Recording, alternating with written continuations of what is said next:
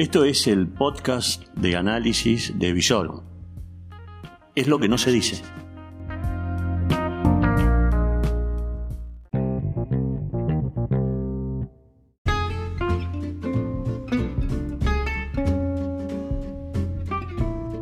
Estas son las reflexiones del amanecer de un día agitado.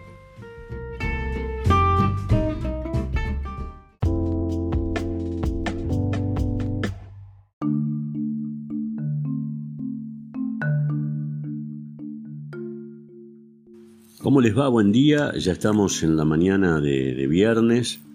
Eh, un viernes con algo de sol a esta hora en la ciudad de Rosario. Muy caluroso. Hoy eh, estamos con el efecto de una ola de calor que ya se viene prolongando desde hace varios días, que en las próximas horas se va a traducir a, mm, a ver, se necesita un cambio de aire que seguramente va a llegar en las próximas horas, no hoy, y que hoy va a ser calor, humedad, vamos a tener calor, humedad, tormentas, calor, humedad, tormentas. estamos en febrero en la ciudad de Rosario, ¿eh? que cada vez se parece más a la ciudad de Santa Fe. Digo, porque los rosarinos siempre decían hace unos años, esto es más fresco. Nada, muchachos, no, no es más fresco, es exactamente lo mismo, estamos en esta latitud, es lo que hay. Bueno, y eso hace que los ánimos se exasperen. Bueno, ¿se acuerdan que nosotros ayer les decíamos que si no había ningún funcionario municipal, provincial o nacional que respirara en la ciudad de Rosario el tema de lo, del humo que viene de la provincia de Entre Ríos? Bueno, no sé si escucharon el podcast este o somos varios los que pensamos de esa manera que es que el, humo el humo nos está ahogando que aparentemente, bueno, todo indica que la Municipalidad de Rosario va a iniciar trámites ante el Ministerio de Medio Ambiente de la Nación para que se pongan en funcionamiento algún sistema de alerta como para que Entre Ríos no siga, que, no siga quemando pastizales eh, y eh, que todo ese humo llegue a la ciudad de Rosario, donde parece, y disculpen la expresión, eh, pero los santiagueños y los entrerrianos saben cuando lo diga a qué me estoy refiriendo, que parece que se le está quemando el rancho, ¿no? que cuando sacan la basura,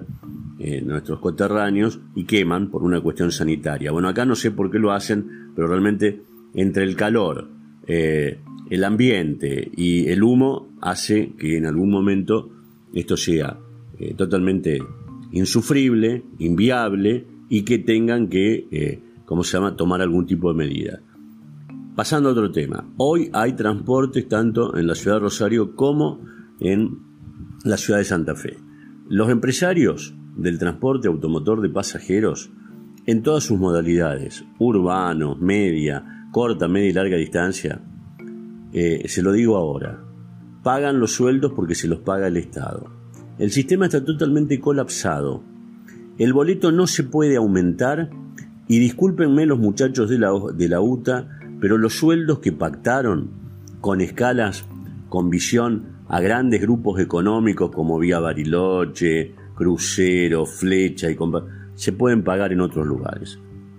Ayer estábamos hablando con algunos empresarios del transporte de la provincia de Santa Fe. Los sueldos pactados está demostrado que con la estructura de negocio que se tiene en la provincia de Santa Fe son impagables. En diciembre lo terminaron de pagar en enero, con ayuda del Estado. Noviembre y diciembre fue una lucha.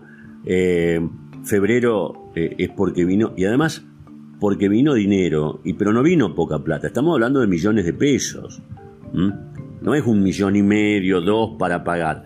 El Estado, por cada sueldo, está haciéndose cargo de casi 15 mil pesos, porque son 14 mil 780 pesos por chofer y en relación al litro de gasoil está entre 20 y 21 pesos por litro. Muchachos, eh, no funciona. El sistema tal cual como está no funciona. Y aquí en la ciudad de Rosario tenemos un boleto que, gracias a que va a haber tres veces el subsidio que se había planificado, no va a aumentar a 32, de 32 pesos, por lo menos hasta el 30 de abril. Pero después puede ser un efecto tsunami ¿Usted se imagina cada uno de nosotros pagando 50 o 60 pesos de boleto de, colectivo, no da, no da el sistema. Eh, sí, ayer hubo una señal muy firme por parte de la Nación que a partir de algún mes, que puede llegar a ser marzo, lo que se va a subsidiar es el pasaje, la sube. Y los empresarios van a tener que mostrar su mejor condición de buenos administradores para hacer que el sistema funcione.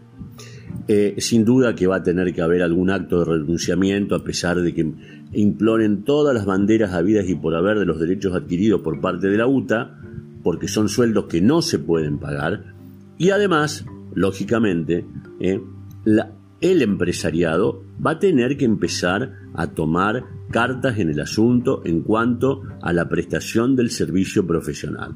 Hay un montón de cosas que se hacen a la Bartola, que son muy caros y que no tiene fundamento ni viabilidad en este momento. Bien, bueno, eh, vamos a, lo que es la cuestión de la administración. Acá en Rosario ayer no pasó nada, como siempre.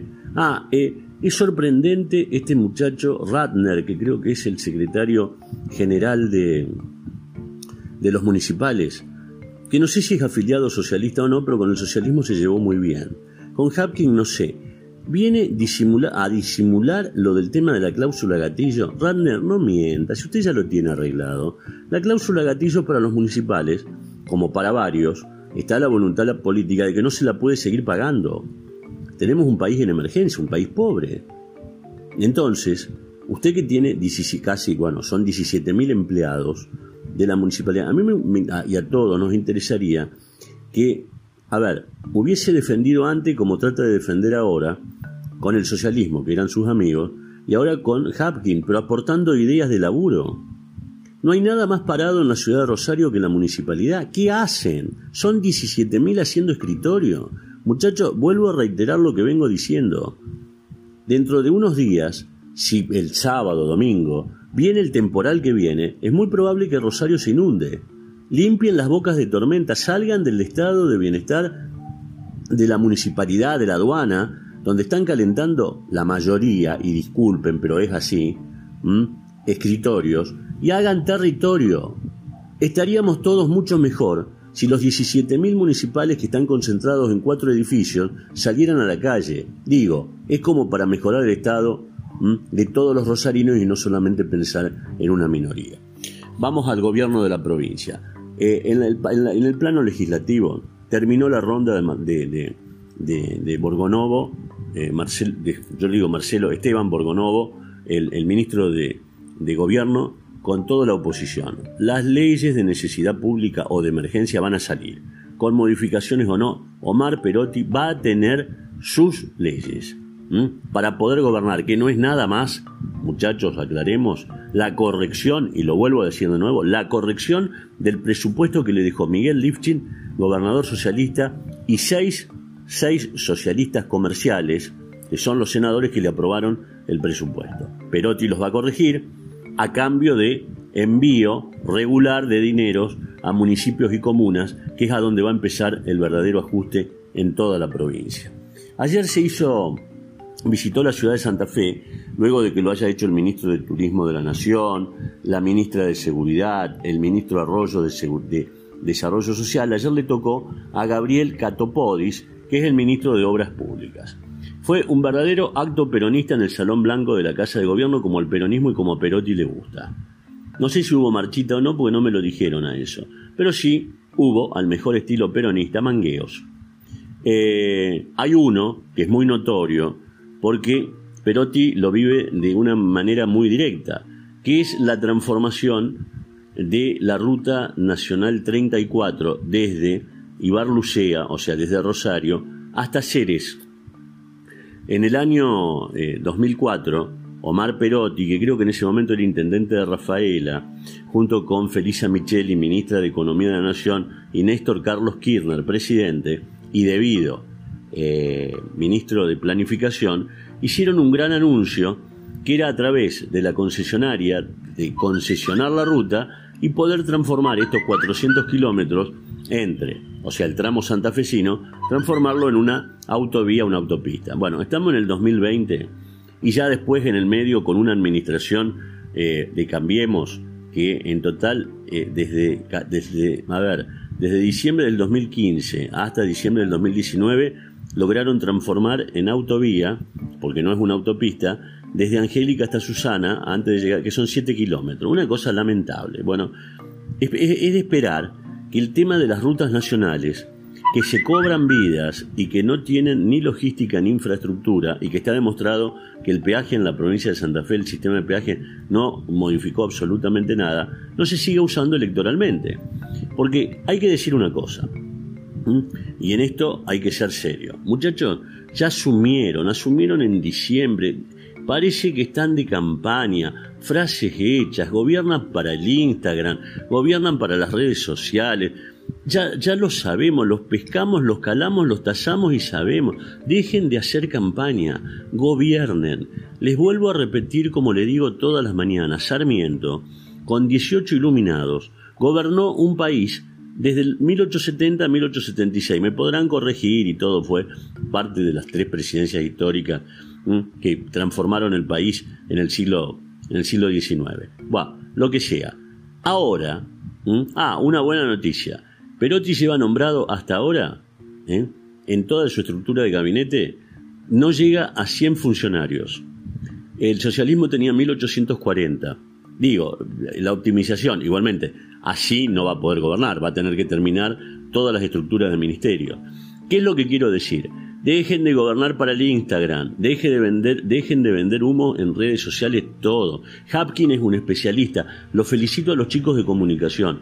Pero a ver, ayer, firmaron un acuerdo, cuatro de la tarde, con la mejor estética de que como que si estuviesen en Washington. Rosario ayer ardía ¿eh? y hacer firmar una cosa que eso es un trámite administrativo que se puede hacer en cualquier municipalidad, en cualquier dependencia de la municipalidad donde hay 17.000 personas que lo pueden hacer, que son los empleados. Digo, es necesario, en vez de imagen, que está bueno, no se puede hacer una administración vende humo.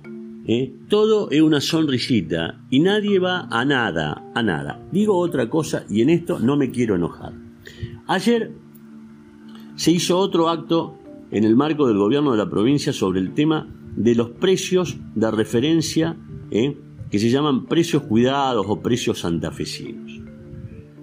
Digo, Juan Marcos Aviano, vos, sos secretario de Comercio Interior de la provincia.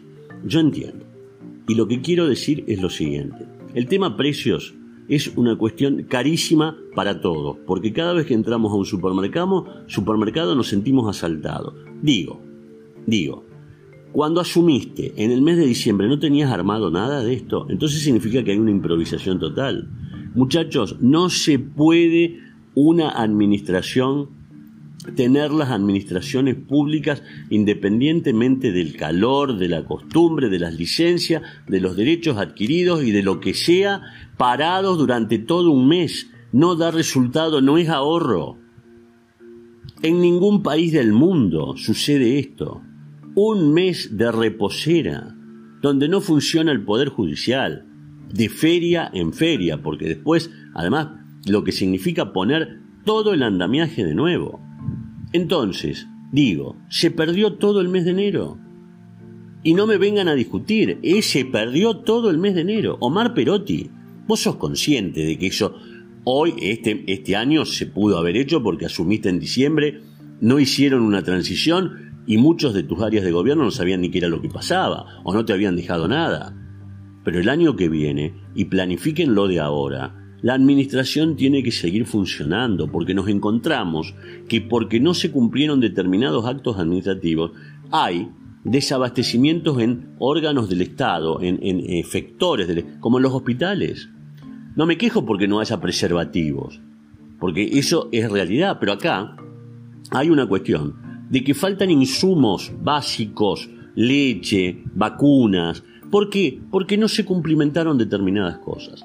Esto tiene que servir para no volver a repetir errores. Bien, estamos cerrando la segunda semana de, febrero. Eh, todo esto se está poniendo en marcha. Lo único que le digo para que nos vayamos al fin de semana tranquilos, tengan en cuenta que todo puede ser peor. Los quiero mucho y hasta la próxima.